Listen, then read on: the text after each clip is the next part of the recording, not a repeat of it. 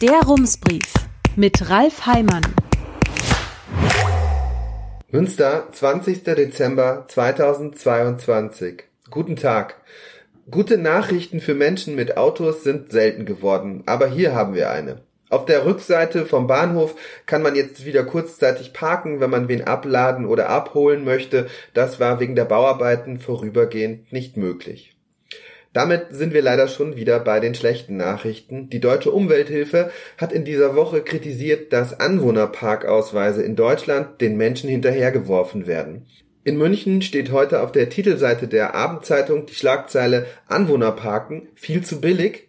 Die Neue Westfälische in Bielefeld schreibt Umwelthilfe, Parken für Anwohner zu billig. Jetzt noch schnell ein Blick in die westfälischen Nachrichten. Ach, hier ist ja schon mal die Agenturmeldung, aber wo ist sie in der Zeitung? Kleinen Augenblick, das haben wir gleich. Vorne im Mantelteil? Nein. Vielleicht gestern? Auch nicht. Aber Moment, hier auf der Westfalenseite geht es doch ums Parken.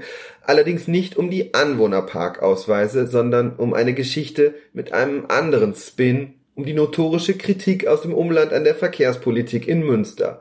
Überschrift Münster muss erreichbar bleiben. Das ist ein Zitat des Warendorfer Landrats Olaf Gericke. Der sagt allerdings, das Problem sei gar nicht der gesperrte Domplatz, es sei eher das Signal, das aus Münster ans Umland gehe. Und das ist ganz interessant. Immer wenn Münster versucht, die von Jahr zu Jahr größer werdende Menge an Autos in der Innenstadt ein kleines bisschen zu regulieren, fragt man sich im Umland, was haben die gegen uns? Die Kasseler Verkehrswissenschaftlerin Angela Franke hat vor zwei Tagen in der Frankfurter Allgemeinen Sonntagszeitung gesagt, um Gewohnheiten zu ändern und nachhaltige Mobilität zu stärken, wird das Auto an Attraktivität verlieren müssen. In der gegenwärtigen Konstellation in Münster und um Münster herum würde das bedeuten, jeder weitere Schritt in Richtung Mobilitätswende würde in Warendorf ankommen wie eine Herabwürdigung. Das Eigenartige ist, Dort empfängt man Signale, die so gar nicht gesendet werden sollten. Die Domplatzdebatte zeigte das eindrucksvoll. Aus Perspektive von Münsters Rathauskoalition sieht die Sache so aus. Wenn umweltfreundliche Verkehrsmittel im Wettbewerb mit dem Auto überhaupt eine Chance haben sollen, muss man aufhören, das Auto künstlich zu subventionieren. Man muss ein Ungleichgewicht beseitigen. Nur ein Ungleichgewicht ist von der anderen Seite aus gar nicht zu erkennen. Von dort scheint es, als wolle man das Auto künstlich verteuern, um, ja, warum eigentlich? Weil man etwas gegen das Auto hat? Oder gegen das Umland? Die Zeitung in Warendorf druckte in der vergangenen Woche eine Karikatur, die genau diesen Verdacht illustriert.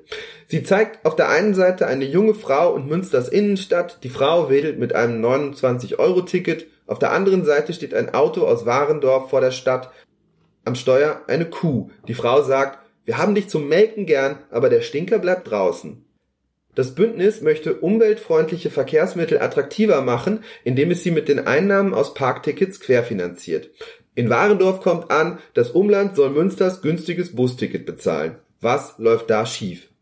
Wenn ein sachliches Problem auf eine persönliche Ebene gerät, steckt dahinter oft entweder eine Kränkung oder eine politische Absicht. Oder beides. Hier gäbe es Hinweise auf beides.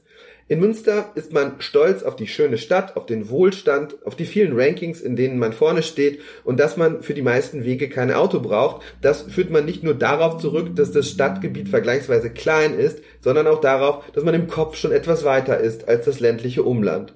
So entsteht schnell der Eindruck, man sei überheblich und eingebildet und wenn dieser Verdacht besteht, ist es besonders wichtig, miteinander zu sprechen und Botschaften so zu übermitteln, dass sie auch richtig ankommen. Das könnte das Rathausbündnis in Münster besser machen. Auf der anderen Seite sind da die politischen Vorstellungen. In den Umlandkreisen regiert fast durchweg die CDU. Nur der Landrat in Steinfurt hat kein Parteibuch. Als er noch eins hatte, war auch er in der CDU. Sie alle vertreten die Interessen der Menschen, die mit dem Auto fahren müssen oder wollen. Und wenn man eine Politik verhindern möchte, die dem Auto gefährlich wird, ist der beste Weg, Ressentiments zu verstärken und Gräben zu vertiefen. Jedes Mal, wenn man irgendwo das Wort Ideologie sieht oder hört, ist genau das die Absicht. Das muss man wissen. Die sachliche Lösung eines Problems beginnt in der Regel anders, nämlich mit der gemeinsamen Suche nach Schnittmengen. Herzliche Grüße, Ralf Heimann. Rums, neuer Journalismus für Münster. Jetzt abonnieren. Rums.ms